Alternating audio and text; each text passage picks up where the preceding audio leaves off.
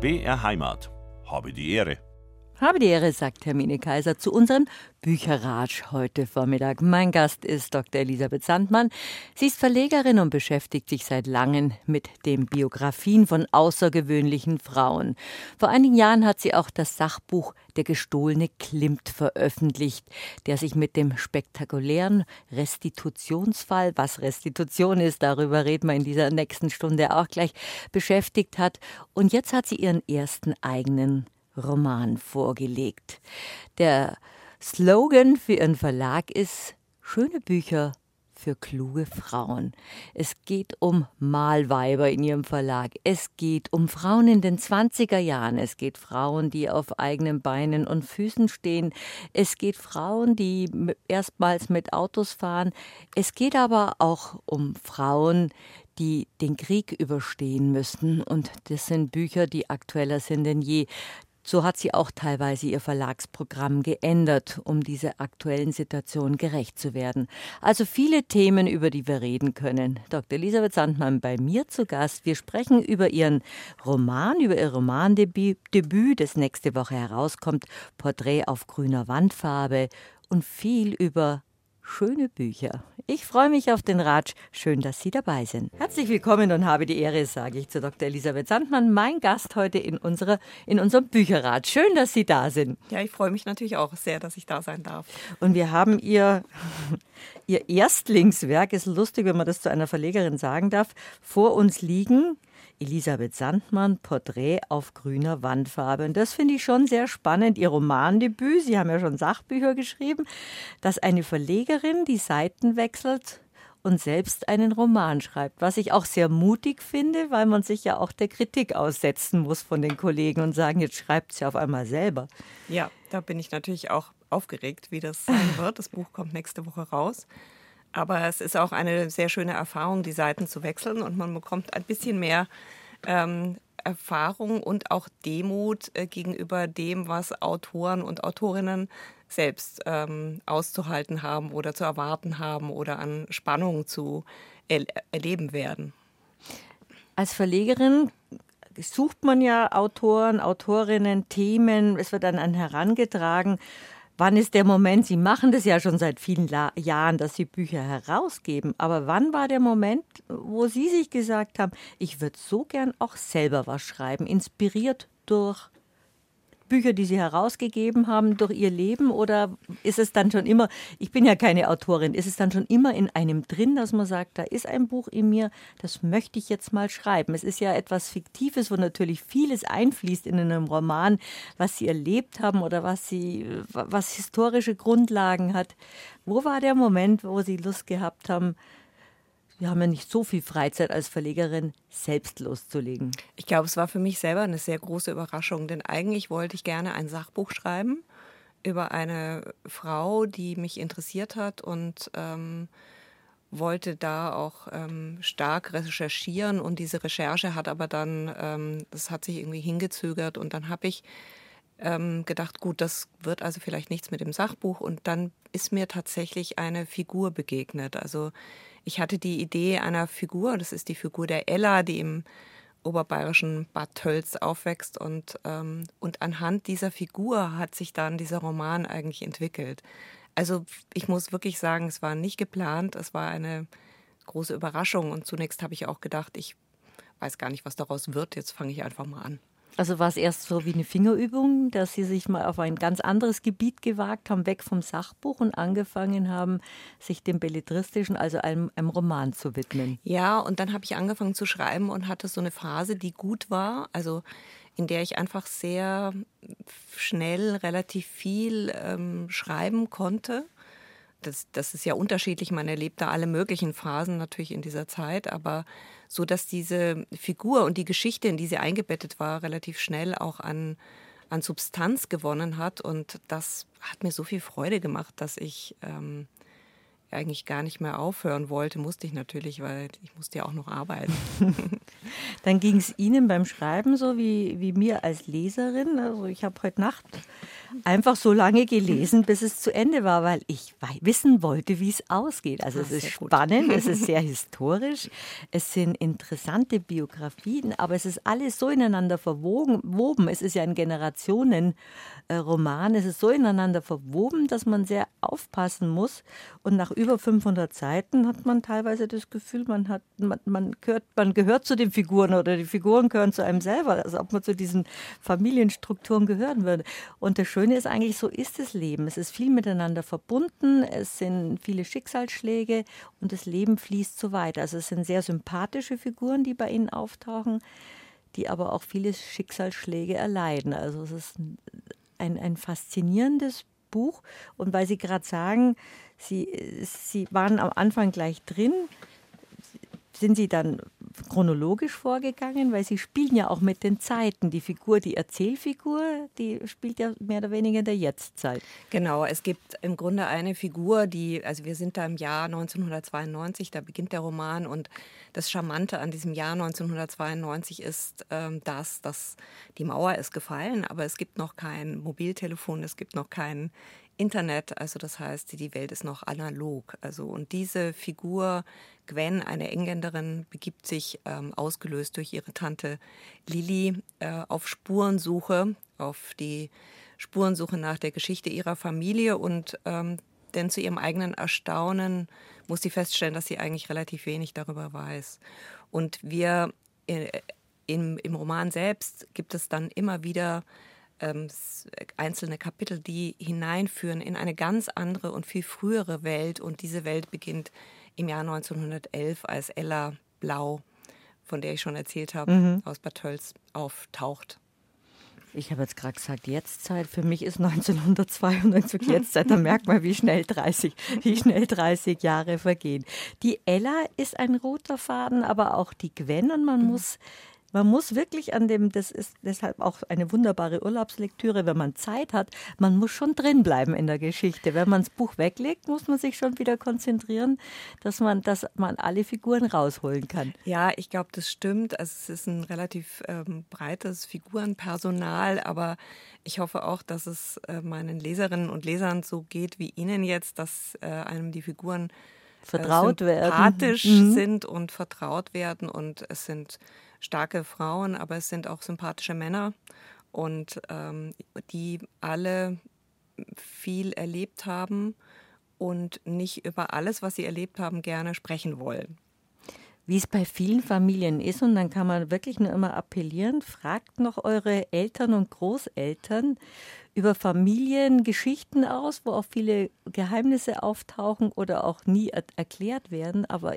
die meisten Biografien sind ja spannend, mhm. was so die Generationen vor uns erlebt haben. Aber wenn man noch jemand hat, der erzählen kann, ist es ja auch ein Schatz. Und so ist es ja auch in dieser Familie, wo auf einmal die älteren Damen teilweise Sachen, unwesentliche Sachen erzählen wie eine Tante mhm.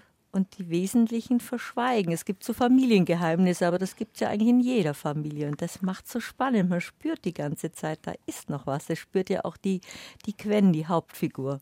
Ja, also das ähm, gibt es wahrscheinlich tatsächlich in jeder Familie, dass bestimmte Dinge ähm, nicht erzählt werden oder sie werden nur in Andeutungen ähm, äh, ja, sie werden einfach nur angedeutet und ähm, man spürt aber sehr genau, dass da etwas ist, was nicht stimmen kann. Und ähm, bei Gwen, sie hat das große Glück, dass sie auf die Aufzeichnungen trifft von Ella. Und diese Aufzeichnungen führen eben zurück in dieses Jahr 1911. Und so kann sie eigentlich bis ins Jahr 1938 nachvollziehen, was ähm, in ihrer Familie zum Teil passiert ist. Aber auch Ella verschweigt eben Dinge. Das ist das, hoffe ich, Spannende an dem Roman, dass man ähm, dem Verschweigen auf die Spur kommen muss und am Ende löst sich das natürlich auf. Zwei Weltkriege sind ja während des Romans und die das, nach dem Ende des Zweiten Weltkriegs, äh, Ersten Weltkriegs sagen ja auch Historiker, das war schon die Vorbereitung auf den Zweiten Weltkrieg und darum werden unsere Protagonisten ja äh, verstreut in alle möglichen Länder. Und es gibt viele Schauplätze in Ihrem Roman. Gerade eben haben wir gesagt, mit Bad Tölz hat es zu mhm. tun, teilweise auch mit München, aber auch mit Schloss Elmau in der Nähe von mhm. Garmisch-Partenkirchen, Frankfurt, Pommern, London. Mhm. wie ist die, die Landkarte gewesen von Ihrem Roman? Also die Landkarte hat sich tatsächlich ein bisschen orientiert an dem, was ich selber kenne. Ähm, in diesen Ländern oder in diesen Städten habe ich selbst gelebt und äh, bis auf ähm, Pommern, das heutige Polen, das ähm, habe ich besucht ähm, mit meinem Mann, dessen Familiengeschichte dort ähm, verwurzelt ist. Die Familie ist aus Pommern und aus Westpreußen vertrieben worden und dadurch kannte ich diese Familiengeschichte. Und aber ähm, die Städte wie ähm, Bad Tölz, ähm, München, Frankfurt, Berlin kenne ich aus eigenem Erleben und in äh, London und Oxford habe ich auch gelebt oder studiert. Und das war für mich sehr wichtig, weil ich glaube, also ich hätte es zumindest nicht gekonnt, darüber authentisch zu schreiben für mich war das sehr wichtig zu wissen, wie sich so eine Stadt anfühlt, wie die Atmosphäre ist, welche Cafés es dort gibt und wie die Straßen heißen oder äh, wo man ähm, den besten Cappuccino trinken kann. Das fließt hoffentlich auch mit ein. Aber Sie waren auch sehr präzise in Ihrer Recherche. Es gibt ja sehr viel Zeitsprünge. Wir wandern ja mit den Figuren in den verschiedenen Epochen, gehen zu Erinnerungen, zu Tagebuchaufzeichnungen, zu den Briefen, um diese Figuren zu erfassen, die aber sehr präsent sind, weil die Figuren sehr präzise beschrieben sind. Und diese Umgebung, da muss man, glaube ich, als Autorin sehr achtsam sein, dass es auch stimmt dass die Art, wie man sich bewegt hat, also mhm. fortbewegt hat, welche Fortbewegungsmittel mhm. gab, wie man sich gekleidet hat. Ganz wichtig ist für die Ella zum Beispiel, dass sie keine Schuhe hat, was früher auf dem Land üblich war, mhm. dass arme Leute einfach keine Schuhe haben, dass die armen Kinder bei Wind und Wetter barfuß oder später mit irgendwelchen Holzbrandinen in die Schule recht weit zu mhm. gehen hatten. Ja, also das ähm, ist etwas, was mich auch beruflich ähm, seit langem interessiert, die Frage, wie es Frauen gelungen ist, aus bestimmten sozialen Verhältnissen auszubrechen und ähm, hineinzukommen, zum Beispiel in Bildung oder in Unabhängigkeit oder in Berufe, in bestimmte Berufe. Und gerade bei den Frauen, bei den Männern natürlich auch, aber in einem geringeren Maße. Aber bei den Frauen spielt die Kleidung eine entscheidende Rolle. Und mhm. früher war es ja so, also daran erinnern wir uns ja auch noch, bevor es im Grunde Kleidung gab, die jeden Monat, so wie heute, in den Läden ähm, neu angeboten wurde. Früher war das ja so, dass Kleidung einfach ein, fast ein Luxusgegenstand war und für bestimmte Frauen unerreichbar, eine bestimmte Art von Kleidung zu haben. Also hat er, Alltags, hat er Alltagsgewand gegeben und ein Festtagsgewand genau. und bei und Schuhen. Ja, ja. Und bei Schuhen hat man dann gespart. Und das war der große Luxus für Ella. Ja, und die Ella wünscht sich ein paar Lederschuhe. Die sieht sie bei ihrer Freundin Franzi und diese solche Schuhe möchte sie auch gerne. Und die, ich werde natürlich nicht verraten, wie sie die bekommt, aber mhm. sie bekommt diese Schuhe und diese Schuhe stehen sinnbildlich, im, also im wahrsten Sinne des Wortes schafft sie damit mit den Schuhen den Weg in eine Unabhängigkeit und in das eigene Leben.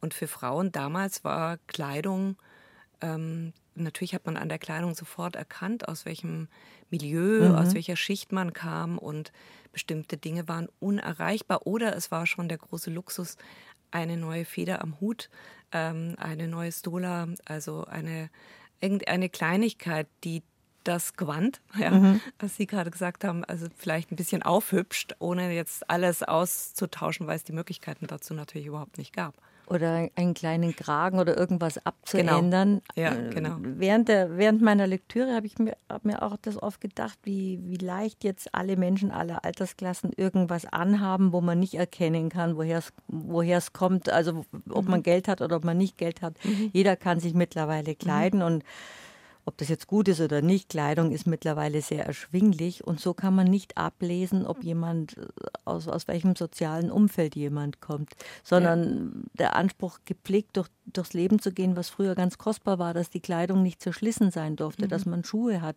dass man anständigen Mantel hat, sonst ist man stigmatisiert. Mhm. Und das, was Sie gerade gesagt haben, dass es so eine, es gab so eine Gebrauchs- und Alltagskleidung und es gab die Sonntagskleidung. Aber bei den Damen, die ähm, ganz andere Möglichkeiten hatten, die hatten eine Vormittagskleidung, die hatten die Mittagskleidung, die hatten die Kleidung nachmittags zum Tee, die hatten die Vorabendkleidung und die hatten die Abendgarderobe. Und das war natürlich ausgestattet mit Pelzstohlen, mit entsprechendem Schmuck, mit den Schuhen für diese einzelnen Gelegenheiten und ähm, ja, ein ganz anderes Repertoire an Kleidung Und das steht in einem krassen Gegensatz zu dem, was die Frauen nicht hatten, die aus ganz anderen Schichten kamen. Oder die zum Beispiel Dienstmarkten waren ja. bei solchen Frauen, mhm. die sich das alles leisten konnten. Porträt auf grüner Wandfarbe. Was es mit dem Porträt auf sich hat, darüber reden wir noch gleich, ratsch mal gleich. Dr. Elisabeth Sandmann bei mir zu Gast. Natürlich können wir nicht den ganzen Roman erzählen, da geht es um weit 500 Seiten. Wussten Sie ungefähr, dass es so ein umfangreicher Generationenroman wird? Liegt man so einen Roman dann auf diese Länge an oder galoppieren einen die Figuren davon, weil so viel zu erzählen ist? Genau, so war es. Also ich war selber überrascht. Ähm, und es war dann eigentlich noch viel mehr, weil ich das falsch abgespeichert habe. Und am Ende bin ich selber sehr erstaunt gewesen, wie umfangreich es geworden ist. Aber ich wollte noch mal zurück zu Ihrer Frage der Recherche. Mhm. Ähm, ich habe tatsächlich viel in alten Reiseführern gefunden. Und ähm, diese Reiseführer ähm, befanden sich in der Bibliothek meines Vaters. Der hat Bediger gesammelt und diese Bediger sind wunderbar, diese alten Bediger, weil man dort nachlesen kann, was ähm, die Straßenbahnfahrt gekostet hat von, vom Berliner Hauptbahnhof nach Charlottenburg oder ähm, welche Zugverbindungen es gab oder wo man in Ägypten sein Geld wechseln kann und welches Hotel zu empfehlen ist äh, für welche für welchen Geldbeutel. Und ähm, und all das steht im Bediger. Und, ähm, diese Bediger waren so präzise, auch die Karten, die, ähm, die Städtebeschreibungen, natürlich auch die historischen Denkmäler, das findet man, glaube ich, nirgendwo so äh, wunderbar beschrieben wie dort. Und äh, wer einen Bediger zu Hause hat, soll ihn hüten. Das sind diese berühmten kleinen roten Büchlein, dass die, die, die, die vornehmen Reisenden oder die, die sich für andere Länder interessiert hatten, gekauft haben und wie wir gerade gesagt haben, die jahrelang ihre Gültigkeit behalten haben, mhm. weil die Welt nicht so schnelllebig war, auch für Reisende, wie sie jetzt ist, dass sich ständig was ändert. Mhm. Und jetzt in unserer Informationsflut, sagen wir, in Ägypten schaut so aus, in mhm. Burma schaut so aus, aber da musste man sich richtig vorbereiten, weil man gar keine Vorstellung von diesen Welten hatten. Und sie haben sich dann in diesen diesen Bädiger versenkt. Einer der Hauptfiguren, der Herr von, der, der Leo von Stein. Jakob von Stein. Jakob von mhm. Stein. Mhm. Der äh, ist ja dann auch teilweise in Ägypten. Dann lernen wir auch viel über Ägypten und über die ägyptische Kunst. Da ist die Ella ja auch involviert. Es sind lauter Personen, die miteinander verwoben sind zwischen mhm. Bayern und der ganzen Welt. Ja, also dieser Jakob von Stein ist, ähm, ist ein ähm, ein Mäzen, äh, kunstinteressierter Mann und ähm, Anfang des vorigen Jahrhunderts war die Ägyptologie fast so eine ähm, ein Modetrend, würde man sagen. Also man, wenn man das Geld hatte, dann reiste man nach Ägypten und nahm sogar an Ausgrabungen teil, aber in jedem Fall ähm, gab es ähm, Gesellschaften, es gab ähm, sehr viele Vorträge. Man holte natürlich auch ähm, ägyptische Kunst nach Berlin ins Museum. Das ist das, was uns heute natürlich Kopfzerbrechen bereitet, dass diese, auf welche Weise diese Kunst nach Deutschland gekommen ist und äh, ob sie zurückgegeben werden soll. Aber damals war das ähm, ein, ein, ein großes Interesse, dem viele nachgingen in England und in Deutschland. Ähm, etwas später als im Roman wird ja dann dieses berühmte Grab von Tutanchamun äh, gefunden und also das, das Fieber der Ausgrabungen, das ist sehr ähm, relevant und ähm, spürbar und Jakob von Stein ist eben ein begeisterter Ägyptologe. Weil Sie es selber gerade betont haben, die Männerfiguren sind so sympathisch. Ich, da ist nicht dieses Schwarz-Weiß, die guten Frauen und die bösen Männer wie in mhm. manchen Romanen. Alle Figuren sind sympathisch, trotz ihrer Makel, trotz ihrer, ihrer Fehler. Auch die eine der Hauptfiguren, die, die Großmutter, die alle Geheimnisse birgt und auch verursacht teilweise, die ist auch trotz ihrer Fehler und ihrer kapriziösen Art auch sehr sympathisch. Das war ihnen auch ein großes Anliegen, dass das nicht so ein Schubladendenken wird, die, Gute, die Guten und die Bösen, sondern dass einfach so diese Generation diese Generationen erzählt wird und auch ein und die auch die starken Frauen ihre Höhen und Tiefen erleben und die Männer nicht die Bösewichte sind, sondern es wird einfach erzählt, so wie, wie, es dahin fließt von äh, spannenden Biografien, die sich durch die politischen Umstände aber auch so ergeben. Ja, also ich glaube, es gibt ja auch tolle Männer. Also es gibt super Frauen, aber es gibt eben auch tolle Männer. Und diese Männer, wenn sie, wenn es finde ich, interessante Männer sind, dann lassen sie etwas zu wie ähm, Emotionalität, Sensibilität, ähm, Empfindsamkeit. Und das, ähm, würde ich sagen, zeichnet alle Männer, die in diesem Roman vorkommen, aus. Aber natürlich ähm, machen sie auch ihre Fehler, ihre, sie treffen ihre Fehlentscheidungen und, ähm, und sie begeben sich auch hinein in das, was man Schuld nennt. Also es gibt auch wirklich ein, ein großes Maß an Schuld, das abzutragen ist in diesem Roman. Und da spielen die Männer eine gleich große Rolle, würde ich sagen, wie die Frauen. Und ähm, Ilsa B. von Isolani, die schillerndste Figur im Roman und ein bisschen die Gegenspielerin von Ella, äh, kommt aus einem ganz anderen, also der Name sagt es ja schon, aus aristokratischer Familie und ähm, die nimmt sich, was sie will. Also sowohl was die Männer anbetrifft, die fährt aber auch ihre Freiheit. Ähm, aber nur vermeintlich, denn auch sie ist gefangen in einer bestimmten Konvention. Mhm. Und mir war es wichtig, diese Figur entwickeln zu lassen. Also zunächst finden wir die vielleicht unsympathisch und, ähm, und äh, egozentrisch. Und am Ende des Romans verändert sich das aber. Und ich glaube, dass die Leserin ähm, weiß nie mehr als die Protagonisten und die Protagonisten wissen eigentlich auch nie mehr als die Leserin. Also wir sind alle während des Lesens auf demselben Informationsstand, so dass man, dass es hoffentlich spannend bleibt bis zum Schluss. Und die Autorin, wussten Sie es oder? Ja, ich wusste es haben die, Teil auch nicht. Haben die, ja. haben die Figuren Ihnen gezeigt, wo es lang geht? Ja, also ähm, ich glaube, ich wusste bis zu einem bestimmten Moment, wie ich die Fäden auslegen wollte. Aber dann gab es einen Moment, da war ich mir nicht sicher, ob ich das schaffe, die alle wieder zusammenzubringen. Und am Ende ähm, ist mir das gelungen. Und da war ich sehr dankbar dafür, dass, dass, dass es so ein, ein, ein hoffentlich gutes Ende findet, ja. Wie kritisch waren Sie sich selbst gegenüber? Als Verlegerin müssen Sie ja bei allen Autoren sehr kritisch sein und sagen, das ist so gut geschrieben oder das gehört geändert oder da fehlt mir so manches. Ich kann mir vorstellen, dass Sie da als Autorin in dem Zwiespalt waren, weil Sie als Verlegerin auf der anderen Seite normalerweise sind. Also das ist natürlich schwer, weil ich habe sehr viel immer wieder überarbeitet, aber ähm, man ist irgendwann nicht mehr in der Distanz zu dem eigenen Text. Also manchmal muss es man, musste ich den Text dann auch wirklich weglegen und dann zwei Wochen gar nicht, äh, also weiterarbeiten zwar, aber das nicht mehr lesen, was ich vorher geschrieben hatte und nochmal lesen und dann, ähm, um festzustellen, was stimmt, was nicht stimmt was vom Klang her gut ist oder nicht gut oder was auch zum Beispiel inhaltlich ähm, nochmal ausgearbeitet werden muss. Also, und dann ist es natürlich auch so ein umfangreiches Buch geworden. Auch da ähm, war es gar nicht so einfach, diese Nähe und Distanz gleichermaßen ähm, zu behalten und, ähm, und so ein Gefühl zu entwickeln für den eigenen Text. Ja. Ist man da nicht manchmal geneigt, dass man es den Personen besser gehen lassen möchte, als es ihnen geht, weil, weil man schon so nah dran ist.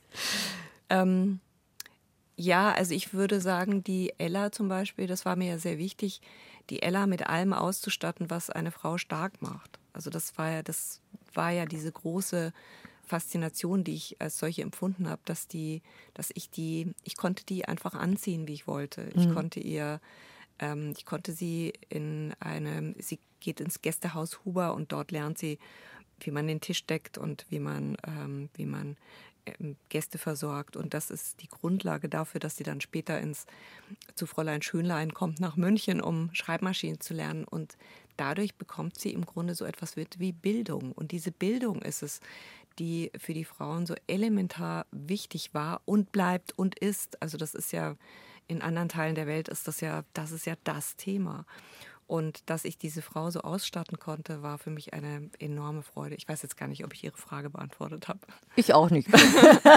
Aber wir reden über die Ella, die in Bad Tölz, wie man schon gesagt hat, in armen Verhältnissen aufwächst und sich dann durch ihre Hilfe dann hocharbeiten kann, allein durch die Hilfe von vielen anderen Figuren, die in ihrem Roman auftauchen.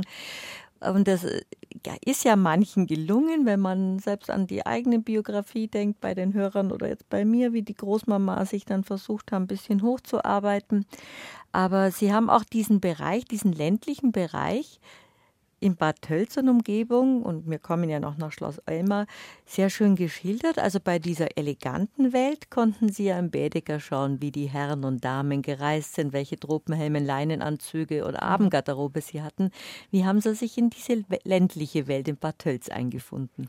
Ja, also ich habe selbst fünf Jahre in der Nähe vom Kirchsee gelebt und ähm, kenne dadurch die Umgebung gut und ähm, habe aber auch durch die Bücher, die in meinem Verlag erschienen sind, durch die Landfrauen oder auch die Frauen im Ersten Weltkrieg oder die, diese Zwischenkriegsjahre, glaube ich, ein ganz gutes äh, Verständnis dafür entwickeln können, wie man damals gelebt hat. Mhm. Und ähm, die Sommerfrische spielt natürlich eine Rolle. Also dieses überhaupt, dass man aus der Stadt raus wollte, in die Berge hinein und das als Frau ja auch Anfang des Jahrhunderts noch wirklich sehr unbequem in dieser, in dieser Garderobe, also in den, in den äh, üppigen Röcken und den nicht so bequemen Schuhen, das verändert sich ja dann wahnsinnig nach dem Ersten Weltkrieg alles. Also es verändert sich ja die Garderobe, die Kleider werden bequemer, kürzer, es kommt Coco Chanel, die im Grunde plötzlich äh, werden Knie sichtbar und also das geht ja irgendwie sehr schnell und damit verändert sich auch der Radius der Frauen. Aber zurück zu Bad Tölz, also das ist so ein bisschen der ähm, geht das auf die Situation zurück, dass ich dort fünf Jahre beobachten konnte und mhm. das ländliche Leben und, ähm, das, und die Natur, die, die wunderschöne Natur, die Berge, ähm, diese entzückende Stadt Bad Tölz, ja, wo Thomas Mann auch ähm, in, der, in der vor dem Ersten Weltkrieg sein Landhaus hatte und ähm, viele sich angezogen fühlten um also nicht nur nach Bad Tölz, aber überhaupt in die Berge hinauszugehen. Eine Heldinnenreise macht Ella, die Protagonistin von dem Roman von Dr. Elisabeth Sandmann, Porträt auf grüner Wandfarbe.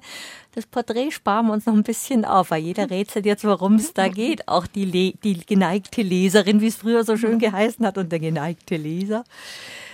Das Porträt spielt ja auch noch eine ganz, ganz wichtige Rolle. Jetzt haben, gehen wir zum nächsten Schauplatz.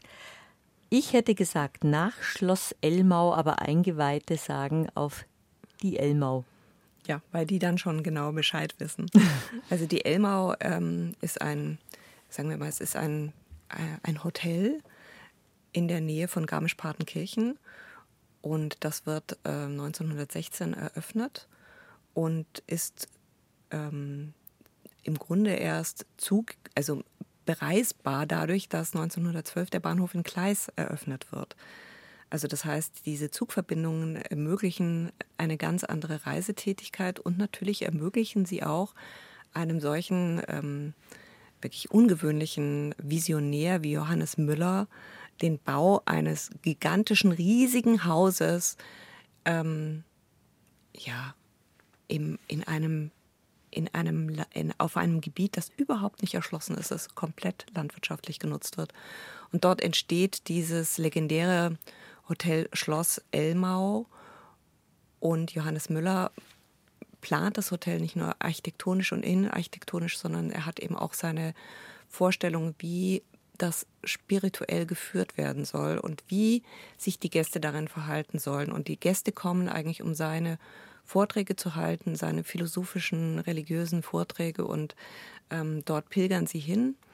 Und ähm, er möchte gerne, dass die Gäste nicht dort sitzen, wo die vielleicht sitzen möchten, sondern er hat sie äh, eine Vorstellung, dass diese der Sitzplan rotiert äh, und er spricht davon, er möchte nicht, dass der ähm, dass die, der Sitzplan durch die Gäste sabotiert wird. So nennt er das sogar. ja.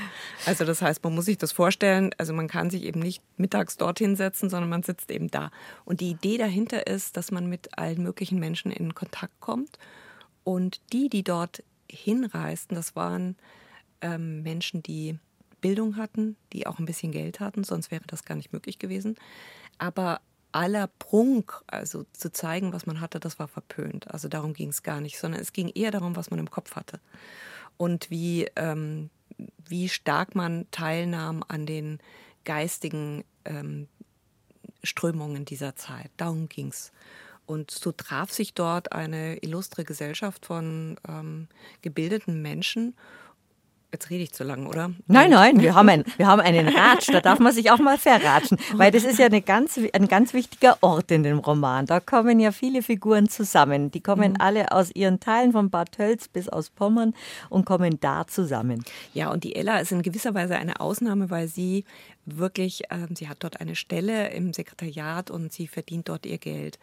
Die anderen Saaltöchter, die es dort gibt, oder die Haustöchter, die kommen aus ähm, gehobenen Familien und die Familien müssen aber dafür zahlen, dass die Töchter dort arbeiten dürfen. Und eigentlich ist es so ein bisschen auch so ein Heiratsmarkt, der aber 1918 natürlich gar nicht mehr funktioniert, weil die Männer alle im Krieg sind. Die, die dort sind, das sind Männer, die eben nicht im Krieg sind und ähm, damit für die ganz Jungen jetzt auch nicht so attraktiv. Eine Ausnahme ist Jakob von Stein. Aber ansonsten, ähm, ja, äh, und die Elmau, daran verändert sich an diesem Konzept eigentlich auch nicht so viel, bis ähm, der Brand dann ähm, Mitte der zwei, ich glaube 2006 war der große Brand und damit verändert sich die Elmau komplett. Und in, auf, auf der Elmau, auf Schloss Elmau, treffen eben Ilsabe und, und Ella zusammen und auch viele andere Figuren, die uns diesen Roman, auf, durch diesen Roman begleiten. Also ist das schon ein bisschen Schloss Elmau schon ein bisschen das Zentrum von dem Roman. Ja, Schloss Elmau ist interessant, weil ähm, durch diese, also es ist tatsächlich historisch interessant. Es ist interessant, weil sich dort ähm, würde ich sagen, so eine geistige Elite trifft und sich auch in gewisser Weise die deutsche Geschichte spiegelt. Und ähm, also Max von Baden ist zum Beispiel jemand, der als Gast häufig auf der Elmau ist und Johannes Müller auch berät. Und ähm, ja, äh, ist äh, und in dem Moment an der äh, spanischen Grippe erkrankt, in dem die Verhandlungen, die Friedensverhandlungen oder die Kapitulationsverhandlungen in eine entscheidende Phase kommen. Also man erfährt eigentlich viel, wenn man sich mit Schloss Elmau beschäftigt, erfährt man viel über die erste Hälfte des 20. Mhm. Jahrhunderts und insofern war das natürlich ein grandioser Schauplatz. Und äh, Ella trifft dort ähm, Freunde und Freundinnen, die ihr Leben lang ähm, ihre, äh, ihre Freundinnen und Freunde bleiben und äh, da gibt es auch sehr eine, wie ich finde, anrührende Stelle, wo sie sich gegenseitig offenbaren, was ihre großen Wünsche und Träume sind. Und am Ende wird man sehen, was daraus geworden ist. Es ist aber auch diese Aufbruchszeit. Äh, das ist, es handelt ja, wie wir gesagt haben, vor beiden Weltkriegen und während der Weltkriege und auch danach. Das ist ja ein, ein großer Zeitrahmen, der in diesem Roman stattfindet. Und man hat auch das, was sie vorhin über Mode gesagt hat, auch diesen Akt der Befreiung, dass man sich leichter anzieht, dass es diese sackartigen Kleider der 20er Jahre gibt, dass es Konventionen gibt, dass es aber auch Emanzipationen gibt. Also es geschieht sehr viel. Es ist ja auch historisch, ne, politisch, wie auch von, von den Veränderungen durch die Industrialisierung eine hochspannende Zeit. Haben Sie es deshalb in dieser Zeit angesiedelt oder war Ihnen klar, Sie möchten eine große Zeitspanne eben? Fast 100 Jahre umspannend.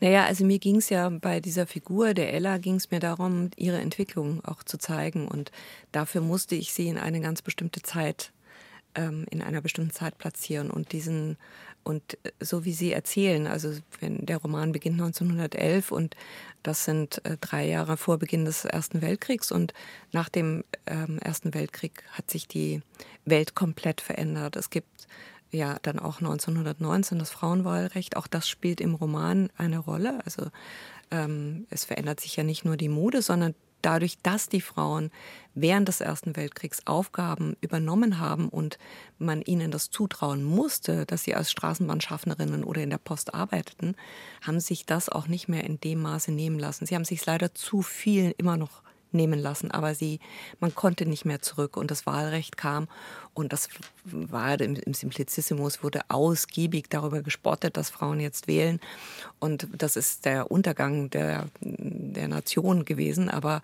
und genauso war es, äh, als die Frauen studieren durften und genauso war es, als die Frauen ähm, mit ihrem ähm, Aquarellkasten hinausgingen, um zu malen, also mhm, die Malweiber. Die Malweiber. Also man hat immer die nicht im Atelier versteckt waren, sondern mit ihren mit ihren Zubehör einfach hinausgegangen sind in die Natur und wunderschöne Gemälde geschaffen haben. Ja, und das war aber, das war ungeheuerlich, dass man sich sowas, dass man so etwas wollte als Frau, dass man sich verwirklichen wollte und dass man kreativ sein wollte und dass man ähm, überhaupt sich sowas äh, traute zu sagen, man wollte frei sein. Mhm.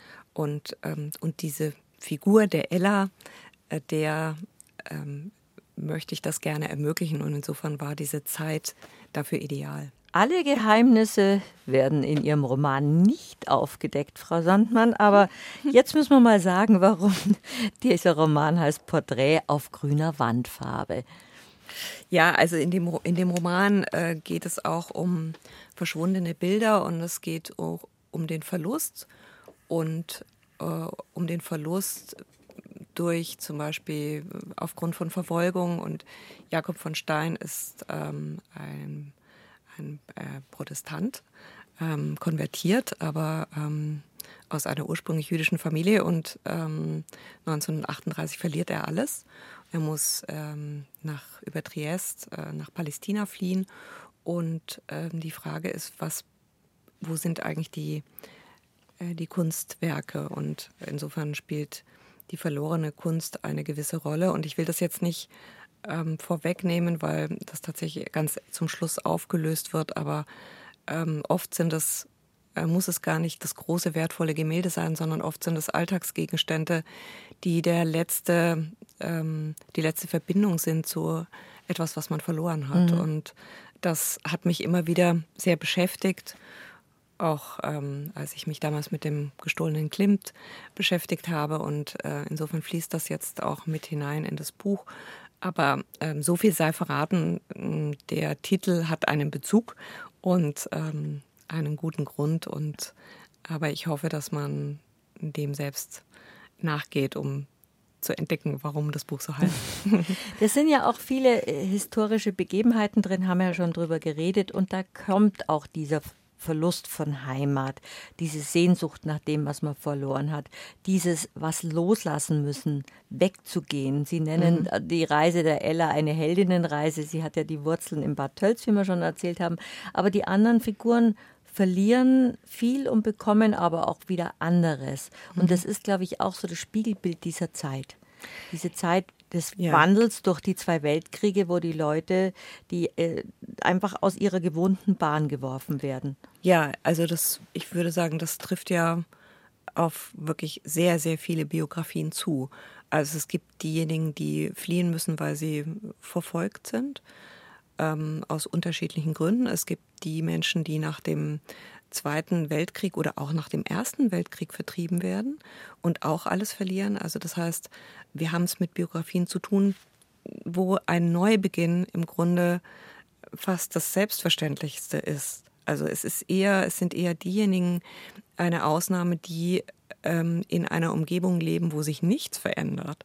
Aber für die meisten hat sich doch alles verändert. Also spätestens mit dem Zweiten Weltkrieg und mit den Bombenangriffen, mit dem Ausgebombtsein, mit der mit dem Verlust von Besitz, von Heimat, von, ähm, ja, ähm, das ist einfach die Geschichte des ersten, der ersten Hälfte des 20. Jahrhunderts. Ich glaube, das ist unter anderem auch das Berührende an Ihrem Buch, nicht, auch die, nicht nur die schöne Sprache, die interessanten Figuren, weil das einfach ein, ein Zeitraum ist, in der in Deutschland viel passiert ist, in Bayern viel passiert ist und alle die Figuren von diesen Kriegen und Schicksalsschlägen betroffen sind. Und mhm. diese verschiedenen Schicksale sind miteinander verwoben. Ja, und, ähm, und was mir eben auch wichtig war, wie weit das hineingreift in die Gegenwart. Also es endet ja nicht damit, dass Menschen sterben und nehmen ihre Geschichte mit in den Tod, sondern die Geschichten bleiben ja. Also das heißt, die Geschichten sind in der Familie immer noch da. Also der Verlust, das Trauma, die ähm, auch die Schuld, das bleibt ja. Und das entweder es vererbt sich oder es, es bleibt auf irgendeine Weise, sitzt es mit am Tisch. Und ähm, das hat mich eben auch sehr beschäftigt und darum geht es eben auch in dem Roman. Es geht darum, dass die Dinge eigentlich nie abgeschlossen sind. Es sei denn, man redet darüber und bearbeitet sie. Mhm. Aber wenn man das nicht tut, also wenn man das zudeckt mit Schweigen, mit Verdrängung, mit ähm, wir wollen nicht darüber reden, das kommt unter den Teppich, dann bleibt es immer da. Und, das, und wir wissen es aber gar nicht mehr, woher es kommt. Aber, aber es entfaltet, glaube ich, eine ungeheure Wucht. Und die, die nachkommenden Generationen können sich das zum Teil eben gar nicht erklären. Die müssen mühsam, so wie Gwen, aufdröseln, was ist eigentlich wann passiert und wo. Und um dann festzustellen, ah, das ist, das ist der Grund. Und ihre Figur Gwen führt einfach all diese Figuren durch, durch diese Briefe, die sie entdeckt von der Ella und die Geschichte ihrer Großmutter, die noch lebt, aber das mit der Wahrheit nicht so ganz genau nimmt, ihren Tanten, Großtanten, die fügt dann das alles zusammen, dass wir ein Teil der Familiengeschichte erfahren und auch die unerzählten, die unerzählten Geschichten, die, wie Sie gerade sagen, was dann zusammengefügt werden muss. Ich glaube, jede Familie, wo so Familiengeheimnisse sind oder Dinge, die man aus Scham oder Angst oder, oder Traumata nicht erzählt, dass das die nachfolgende Generation einfach spürt, wie Sie gerade sagen, dass da irgend noch was, irgend noch was im, im, im Schatten oder im Dunklen liegt. Und diese Geschichte erzählt eben, wie man Familien Geschichte weitererzählen kann oder, oder aufdecken kann, was, glaube ich, für alle Beteiligten immer wichtig ist. Nicht nur im Roman, sondern auch im mhm. wahren Leben. Ich glaube, das äh, Besondere an der Gwen ist, dass sie das tut ohne Vorwürfe. Mhm. Also das heißt, sie geht mit einem mit einer sehr offenen Bereitschaft dran und, ähm, und in dem Moment, in dem sie zu viel fordert, merkt sie das auch. Also sie merkt, dass sie manchmal zu forsch ist und aber sie ähm, hat keinen Vorwurf. Und ich glaube, das ist die Grundvoraussetzung, um so etwas zu schaffen wie äh, überhaupt eine Offenheit bei den anderen. Wenn man gleich mit dem Vorwurf rangeht und sagt, also wieso habt ihr das eigentlich damals so und so gemacht und nicht so, da kann keine Offenheit mehr entstehen.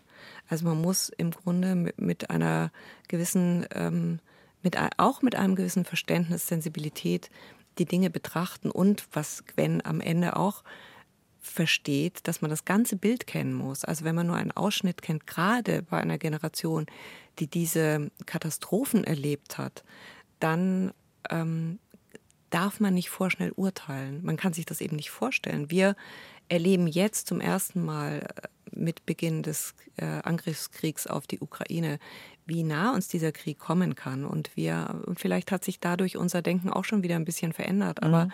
lange Zeit hatten wir gar keine Vorstellung, was es bedeutet hat, für unsere Eltern oder Großeltern in diesem Krieg zu sein. Und dafür ein bisschen Verständnis zu entwickeln, das finde ich eigentlich ganz gut.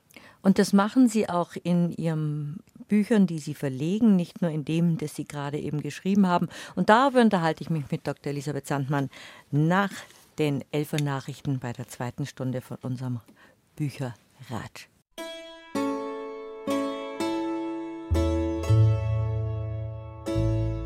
BR Heimat.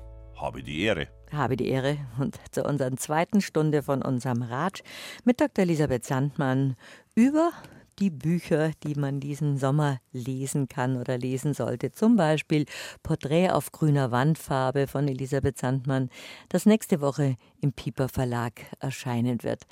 Sie ist aber auch Verlegerin, nicht nur Romanautorin, sie hat aber auch ein faszinierendes Sachbuch geschrieben, Der gestohlene Klimt. Und darüber sprechen wir gleich in der zweiten Stunde, was Restitution bedeutet, nämlich Rückgabe von gestohlenen Kunstwerken ist ein aktuelles Thema. Und noch aktueller ist Frauen in Kriegszeiten, Frauen, die nicht mehr gehört und gesehen werden. Und das ist Elisabeth Sandmann ein großes Anliegen, diesen Frauen eine Stimme zu geben, mit ihren Autorinnen, durch äh, ihre Autorinnen und durch ein ein Miteinander von Frauen in traurigen Zeiten. Schöne Bücher für kluge Frauen, das ist sozusagen Ihr Verlagsmotto, Frau Sandmann.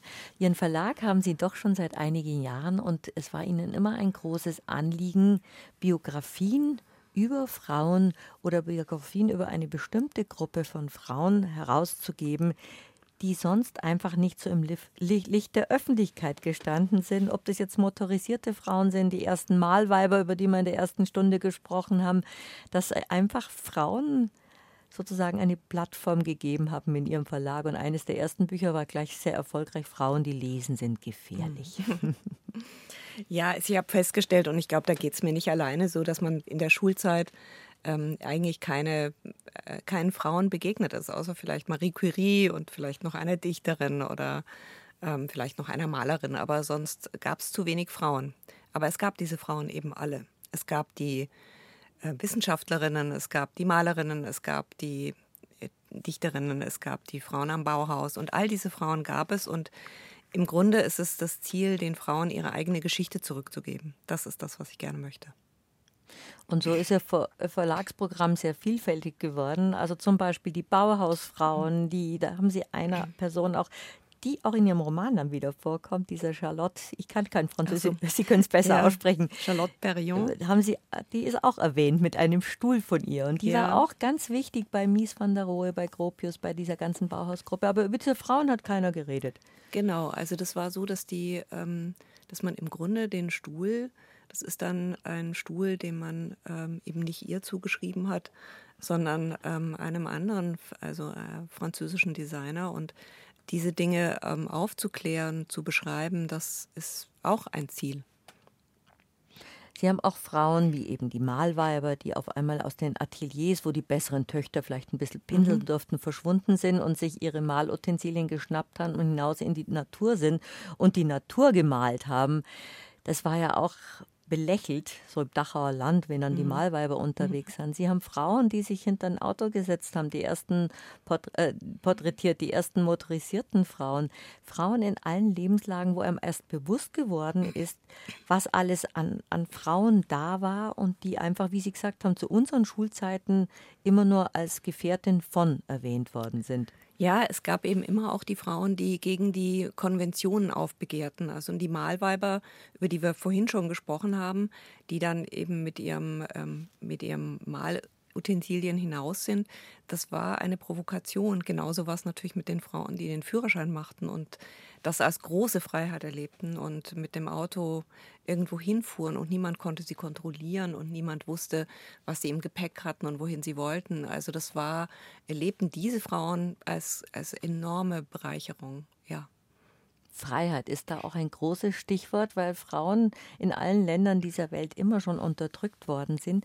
Und das ist ihnen jetzt in den letzten Jahren ein ganz großes Thema geworden. Das hat sich dann verselbstständigt. Sie machen ja trotzdem auch noch die historische Einordnung dieser Frauen, die sich selbstständig machen, Frauen, die auf eigenen Beinen stehen oder auf eigenen Füßen stehen. So heißt auch ein, ein, ein Buch über Frauen, die wandern, die in Bewegung sind, mhm. was ja damals auch nicht sollten. Es mhm. durften entweder die einfacheren Frauen, die mussten arbeiten und mhm. sich schinden mhm. mit ganz einfachen Mitteln und die feinen Damen sollten blass unter einem Hut in ein Mieder eingeschnürt daheim sitzen. Dieser, diese Freiheit ist ihnen wichtig und diese Freiheit gibt es ja auch nur in einer funktionierenden Demokratie.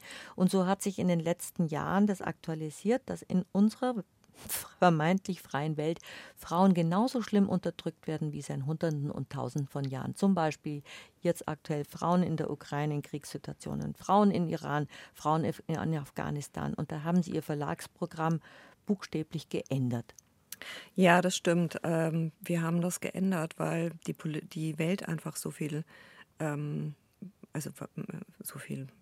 Die Welt sich so geändert hat. Die Welt hat sich so verändert und wir müssen glaube ich, politischer sein und oder wir müssen uns zumindest sehr für das interessieren, was um uns herum geschieht, weil es eine unmittelbare Auswirkung auf unser Leben eben auch hat. Wenn es den Menschen in Afghanistan schlecht geht, dann kommen die zu uns. Und ähm, damals, am ähm, 15. August, ist Kabul gefallen und damit hat niemand in der Form gerechnet. Und wir haben dann überlegt, was können wir machen. Ich hatte eine äh, Autorin schon im Verlag, mit der ich ein Buch bereits publiziert hatte, wo Mut die Seele trägt, ähm, in dem es um Geschichten ging, mutmachende Geschichten von Frauen in Afghanistan. Das war eine Zeit des Aufbruchs, wo wir alle glaubten, in Afghanistan geht es wirklich voran. Das waren Frauen, die ihre Internetcafés eröffnet hatten, die studierten, die Psychologinnen waren, Ärztinnen, Pilotinnen, Pilotinnen Ärztinnen, die ja. im Militär waren. Also das heißt, das war ein ganz großes Spektrum, das brachten wir dann raus. Und bei den, als das im Literaturhaus in München vorgestellt wurde, war das also der Saal war ausverkauft, das Interesse war groß, es waren viele junge Menschen da. Und wir haben uns nicht vorstellen können, dass es nochmal einen solchen radikalen, brutalen Bruch geben würde. Und das aber genau ist eingetreten. Und dann haben wir innerhalb von drei Monaten ein Buch gemacht mit Frauen aus Afghanistan, um ihre Stimmen hörbar zu machen. Und wir haben dafür ein Vorwort bekommen von Margaret Atwood, also einer großen amerikanischen äh, Schriftstellerin. Nobelpreisträgerin. Die für uns mhm. extra dieses Buch geschrieben hat, äh, dieses Vorwort geschrieben hat. Und, ähm, und den Frauen war es so wichtig, dass wir die ihre Geschichte publizieren, weil sie das Gefühl hatten, dadurch werden sie hörbar und sichtbar. Und so ist es auch. Das Traurige ist, dass diese Geschichten einfach sehr schnell wieder verschwinden. Also wir und sehen die Frauen es ja auch. Und die Frauen auch. Und die Entwicklung, die dann einsetzte, dazu fehlen einem ja vollständig die Worte. Also das ist ja, das ist eine solche ähm, Misshandlung von Menschenrechten. Und ähm, das ist so brutal. Das ist die Vernichtung einer ganzen Generation und es ist natürlich auch die Vernichtung von, von jeder Hoffnung und auch von Wohlstand. Wohlstand kann es nur mit Frauen geben. Weltweit ist das so und in Afghanistan wird nie auf die Füße kommen, wenn die Frauen nicht beteiligt sind. Eine ihrer Autorinnen hatte mal in diesem Zusammenhang geschrieben oder gesagt, das ist wie wenn sie jetzt in Deutschland die Tür, ihre Haustür aufmachen würden und ins tiefste Mittelalter schauen würden. Und das hat mich sehr betroffen gemacht. Und so ist dieser, dieser Veränderungsprozess, der natürlich wieder hauptsächlich Frauen betrifft, im, in, in Afghanistan wie jetzt auch im Iran, Iran wo jetzt die Sittenpolizei mhm. wieder auf den Plan gerufen worden ist. Und das mhm. haben sie gesagt, das können wir mit einem Verlag, wo es um Frauen geht, auch um Frauenrechte geht, nicht einfach so hinnehmen. Wir müssen diesen Frauen, diesen unterdrückten Frauen eine Stimme geben, damit die Welt erfährt, erfährt, dass es sie noch gibt. Und so ist ja auch einer der Buchtitel. Ja, also wie gesagt, das ist mir tatsächlich ein äh, zentrales Anliegen und wir hier in der freien Welt können das tun. Und das Mindeste, was wir tun können als Menschen, die so privilegiert in der Freiheit leben können, ist, dass wir empathisch bleiben, dass wir zuhören und dass wir einfach unsere Augen und Ohren nicht verschließen. Ich verstehe, dass das schwierig geworden ist, weil die Nachrichtenlage einfach so düster ist. Aber wir dürfen das nicht. Wir müssen einfach weiter zuhören, hinhören. Wir müssen uns engagieren. Wir müssen sehen, was ähm, mit den Frauen passiert im Iran und auch in, natürlich in anderen Ländern.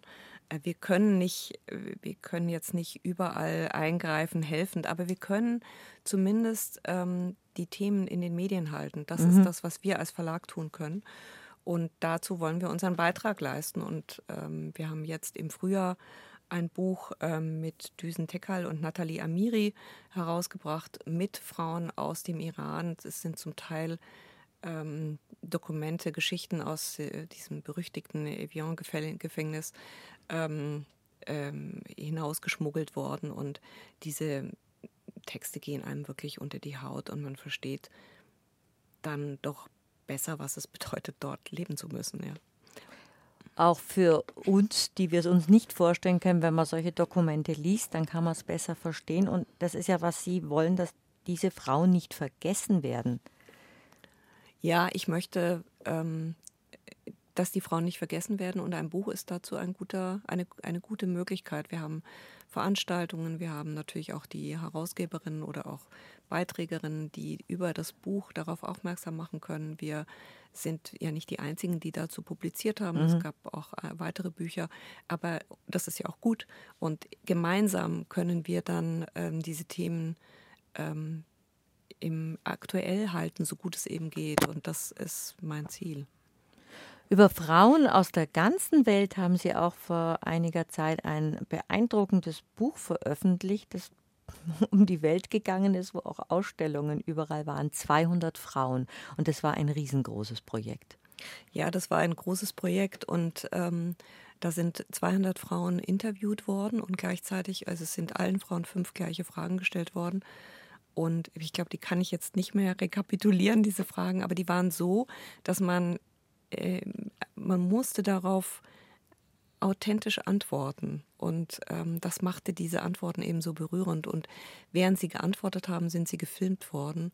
Und dadurch hatten wir Filmmaterial, wir hatten grandiose Fotos, wir hatten Textmaterial und konnten zu dem Buch dann ähm, zwei Ausstellungen realisieren, also für die wir verantwortlich waren. Es gab noch weitere Ausstellungen in äh, New York, eine sensationelle Ausstellung, und hier in München mit Unterstützung von BMW damals in der alten Bayerischen Staatsbank, die gerade umgebaut wird zum Hotel. Und ähm, das war wirklich phänomenal. Und einige der Frauen waren, kamen aus der ganzen Welt und haben dort, äh, haben sich dort getroffen. Zwei haben gesungen, musiziert und ähm, es war ein wirklich ähm, sehr beeindruckender, berührender, tiefgehender Austausch. Die Rechte von Frauen liegen ihnen am Herzen und dadurch hat sich, obwohl sie den Ausdruck nicht mögen, dann doch ein weltweites Netzwerk entwickelt, auch groß mit ihrem Verlag verbunden. Ja, also mir geht es bei Netzwerk, habe ich immer ein bisschen das Gefühl, es hat so was ähm, leicht Berechnendes und mir geht es eigentlich, das ist aber meine Empfindlichkeit, das ähm, muss gar nicht zutreffen, aber mir geht es im Grunde darum, dass wir dass wir uns ähm, konstruktiv verknüpfen. Also das heißt, das dass wir wirklich schöner. etwas daraus machen. Also dass wir uns nicht nur treffen, sondern dass wir uns treffen mit einer Absicht und dass die Absicht auch wirklich zu etwas führt. Das ist eigentlich das, was ich gerne möchte. Ich möchte eigentlich keine Treffen, wo man sich trifft, um um nur keine zu reden. Kaffee, keine kann Kaffeekränzchen, wobei keine, da haben Sie auch ein schönes auch Buch, schön. ein schönes Das Buch kann auch super sein. Nichts gegen guten Kaffeeklatsch. Aber das Ziel ist eigentlich, dass man sich bei diesen, bei dieser Art von, würde ich sagen, politisch-gesellschaftlichem Austausch ähm, einigt darauf, dass man etwas verändern möchte. Und die Frage ist, wie kann man das tun und wie kann man sich da gegenseitig stärken? Konnten Sie mit diesen Büchern dann viel bewegen? Ich glaube, dass sich tatsächlich immer etwas bewegt, weil die, es gibt dann doch den Kontakt, der sich da für die Frau dort eröffnet und für die dort und für uns als Verlag auch.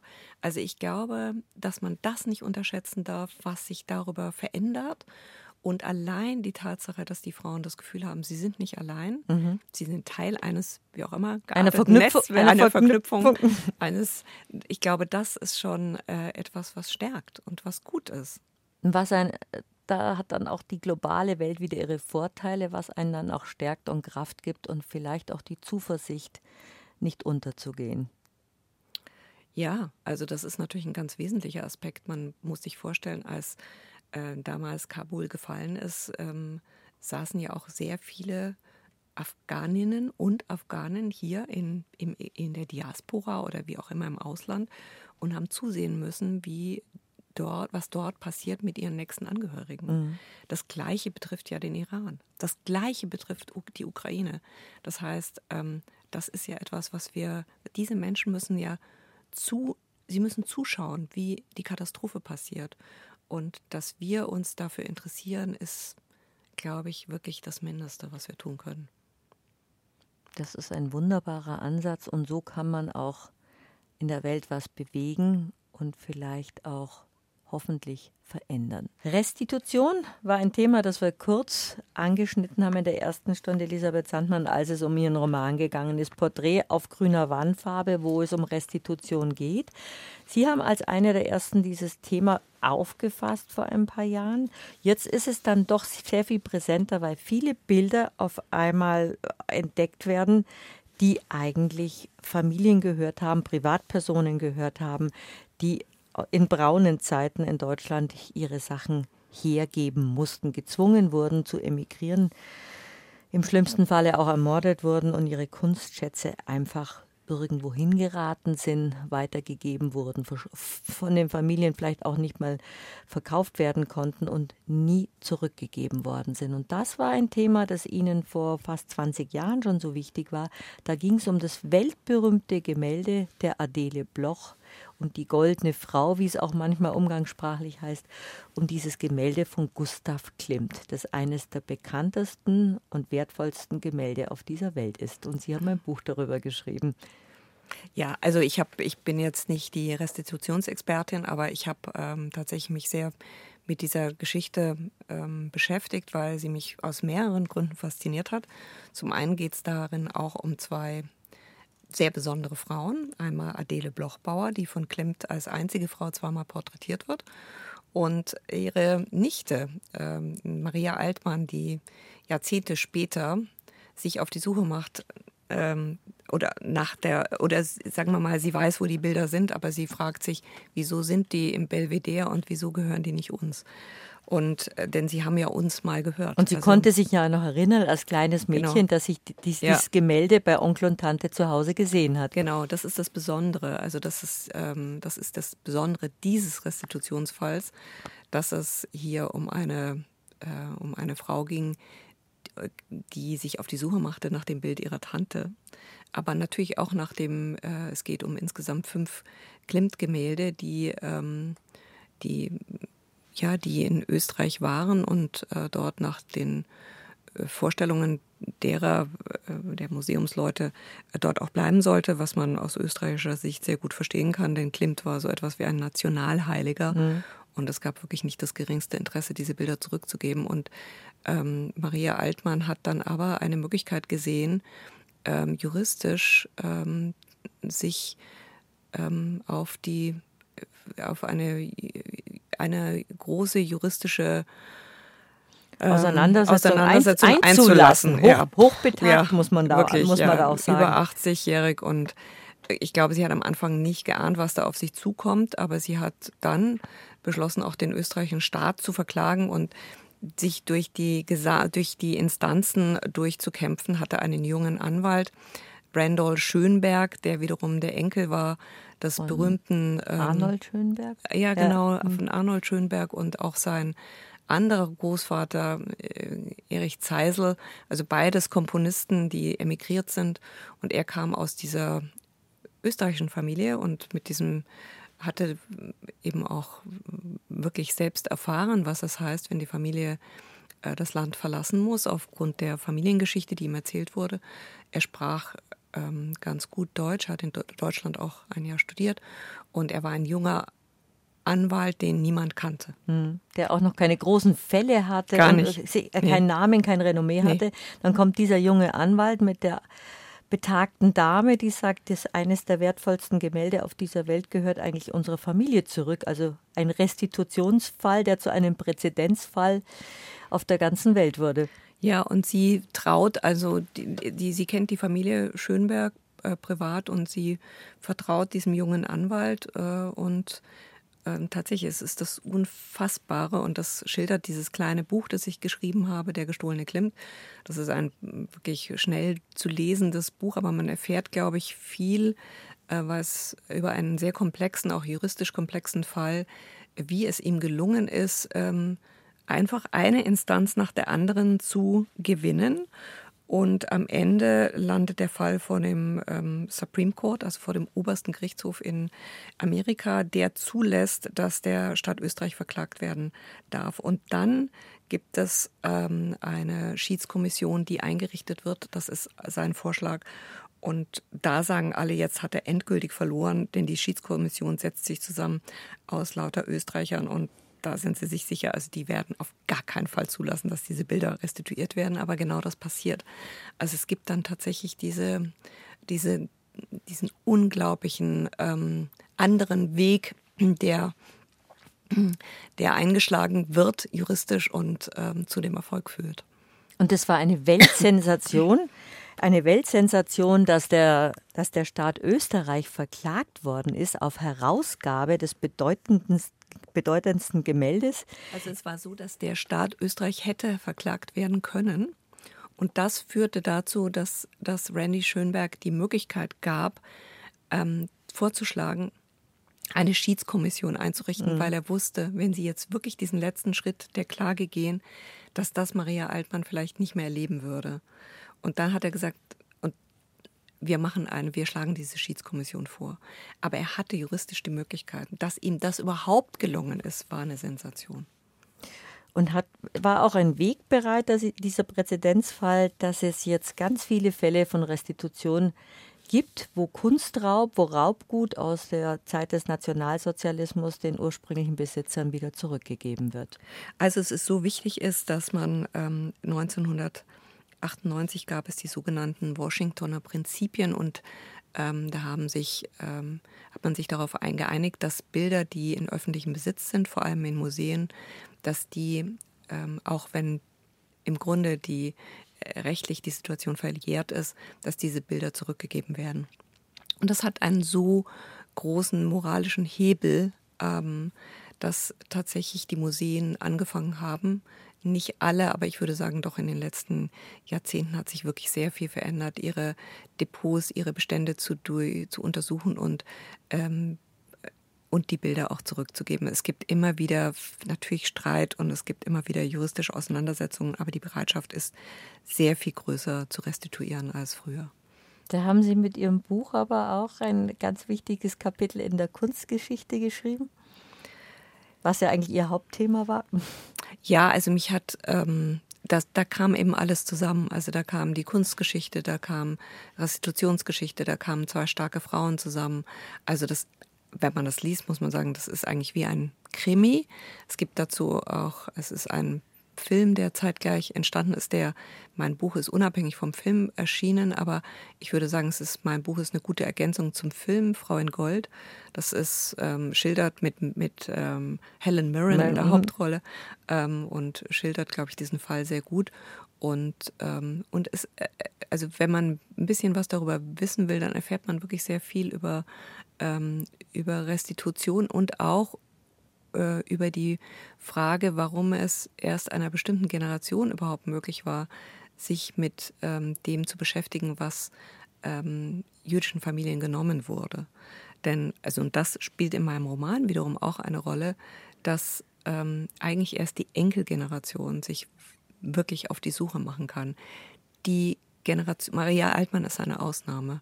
Also die, die unmittelbar betroffen waren, die haben das gar nicht immer gekonnt, sondern die waren zu nah dran. Und mhm. Maria Altmann stellt, sagt an einer Stelle, wir äh, haben uns doch in erster Linie ähm, eigentlich dafür interessieren wollen, wo sind eigentlich unsere Liebsten geblieben? Ja.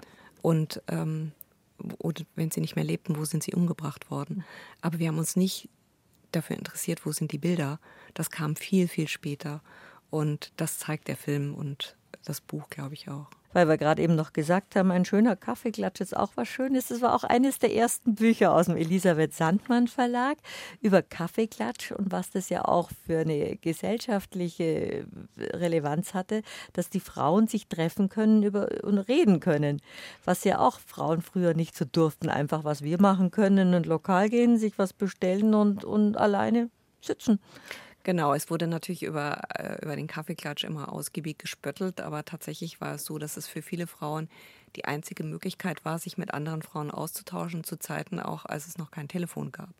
Und auch das darf man nicht unterschätzen, denn das war eine Möglichkeit zu sprechen über Krankheiten oder über, äh, über, über Frauenprobleme und ähm, über Politik. Vielleicht haben sie auch über Politik gesprochen, aber sie waren in einem geschützten Raum und konnten sagen, was sie wollten. Und ich glaube, gerade diese Gesundheitsfragen oder auch Fragen der Hygiene, also das, ähm, das wird ja immer außen vor gelassen, aber man darf nicht vergessen, die Frauen hatten ähm, ja keine Möglichkeit, ähm, über Menstruationsprobleme oder über Wechseljahre, Wechseljahre Geburt. über Geburt, fehlende Wäsche, was weiß ich, all das ähm, zu sprechen. Mit wem? Ja, also wenn nicht in diesem geschützten Raum. Und insofern hatte der Kaffeeklatsch eben eine enorm wichtige Funktion. Die Frauen haben sich darauf gefreut. Sie haben sich natürlich auch versucht zu übertreffen mit den mit den entsprechenden Kuchen und Torten. Und, und dem Geschirr, ganz Und dem wichtig. Geschirr. Also es wurde schön eingedeckt und es wurde das beste Geschirr rausgeholt und es wurde ordentlich gebacken. Und ähm, sicherlich war das jetzt äh, nicht immer ähm, wahnsinnig äh, intellektuell, aber es war wahrscheinlich für die Seele stärkend, weil sich die Frauen ähm, darauf gefreut haben und weil sie eben miteinander ratschen konnten. Nein, Ratsch ist ja was Schönes, wie ja, wir in diesen zwei genau. Stunden merken. Ein schönes Sommerbuch haben Sie auch gerade eben noch herausgebracht. Und der Sommer ist ja Ihre liebste Jahreszeit, was ich gut nachvollziehen kann. Ja, also ähm, natürlich ist der Sommer ein bisschen in Verruf gekommen, aber letztlich ist es so, dass wir eigentlich ähm, uns ja immer auf den Sommer freuen. Und dieses Buch ist von Dieter M. Kaiser, ein ähm, Berliner Autor, der wunderbare Texte schreibt und herrliche Bilder gefunden hat. Und also man kann ähm, anhand dieses Buches ähm, zusammen mit den Impressionisten und anderen ähm, den Sommer ähm, auch in seinem äh, vielleicht kühleren Zimmer erleben, wenn man nicht nach draußen gehen will. Ähm, aber tatsächlich ist der Sommer eine heiß ersehnte Jahreszeit und im Moment erleben wir ihn eher als bedrohlich, aber ähm, das war er eben sehr lange nicht. Und für viele war es die Möglichkeit der Sommerfrische, über die wir ja auch schon gesprochen mhm. haben. Also man fuhr ans Meer, man, ähm, man kleidete sich anders, man ähm, lebte auf, man konnte Eis essen, man verliebte sich anders. Also der Sommer und all das wird erzählt. Das ist ein wunderbares Buch.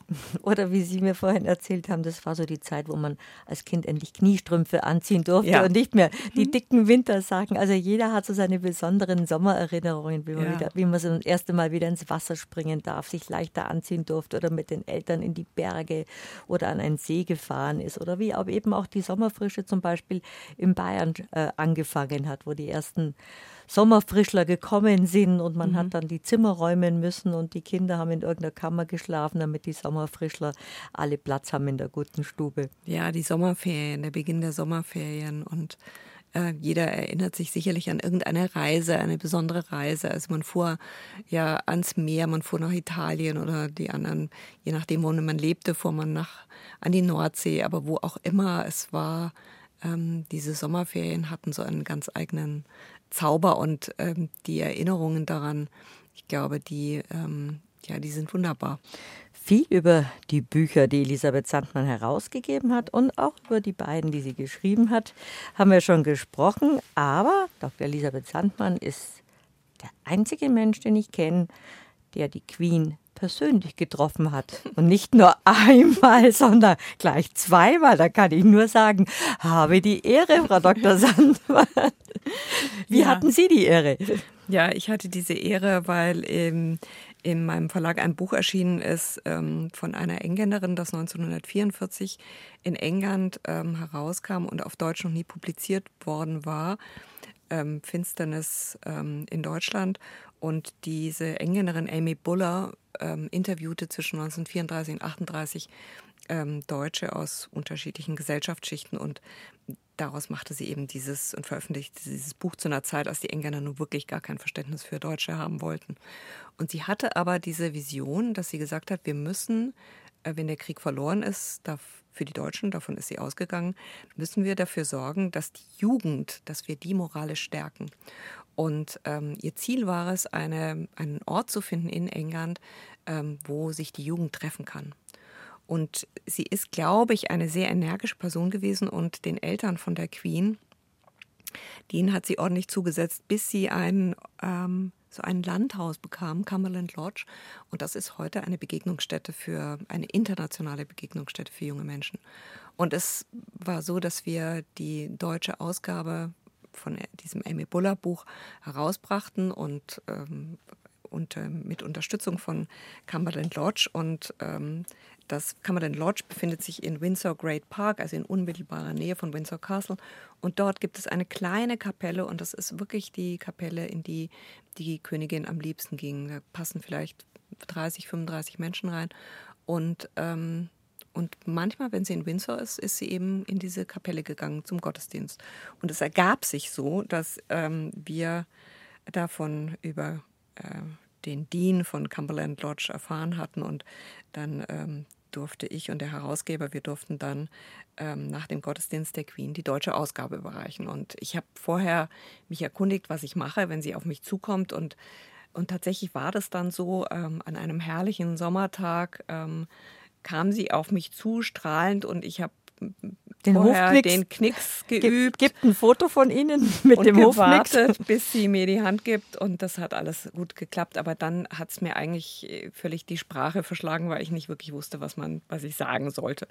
Und diese, ähm, das hat sich nochmal wiederholt. Dann ein Jahr später kam nämlich die englische Ausgabe dieses Buchs raus und dann durften wir ihr die englische Ausgabe äh, in einem auch sehr schönen Rahmen in Cumberland Lodge in einem sehr schönen Raum übergeben. Und auch da durfte ich ihr die Hand geben. Also und was haben wunderbar. Sie dann zu ihr gesagt? Ich weiß es Habe nicht mehr. Ich, ich, also ich weiß nur, wie, wie beeindruckt ich war von, wir waren das zweite Mal waren wir, glaube ich, fünf Personen und wie locker die Engländer waren und ihre Witze gemacht haben. Und das war mir leider nicht gegeben. Ich dachte, Sie hätten ja das schöne Buch aus Ihrem Verlag überreicht, Was trägt die Queen ja. auf Reisen? Ja. ja, also wir haben ja einige Bücher gemacht mit dem Verlagshaus der Queen, mit der Royal Collection. Und da ist auch dieses Buch erschienen, Was trägt die Queen, wenn sie verreist. Das ist in England entstanden und ein äh, wirklich köstliches Buch, weil sie nichts dem Zufall überlassen hat. Also sie wusste schon ganz genau, also welches Kleid in welcher Farbe, welche Brosche, welche Anspielungen so gesetzt wurde. Und dazu haben wir ein, ein Buch gemacht. Und wir haben mehrere Bücher gemacht ähm, aus dieser aus dem Programm der Royal Collection. Ja. Jetzt haben wir schon viel über die Bücher, die Sie herausgeben, gehört. Was ist denn als nächstes angedacht in der Herbstzeit? Jetzt reden wir gerade über die Sommerlektüre ja. und über vieles, was Sie herausgegeben und geschrieben haben. Was sind die nächsten Projekte? Also wirklich äh, sehr beeindruckend sind 38 Briefe von Ukrainerinnen an die freie Welt. Ähm, das kann ich wirklich nur empfehlen, wer sich damit beschäftigen will und mit, diesen, mit der Situation vor Ort, der lese dieses Buch, herausgegeben von Aurélie Bruce, einer ähm, sehr einer Expertin, ähm, in, einer Französin, die in Berlin lebt und die diese Frauen gefunden hat, mit sehr, sehr guten Fotografien, auch von Ukrainerinnen aufgenommen worden. 50 Prozent der Frauen leben noch in der Ukraine, 50 Prozent sind im Ausland. Und wir sagen immer, die gute Nachricht ist, sie sind alle noch am Leben.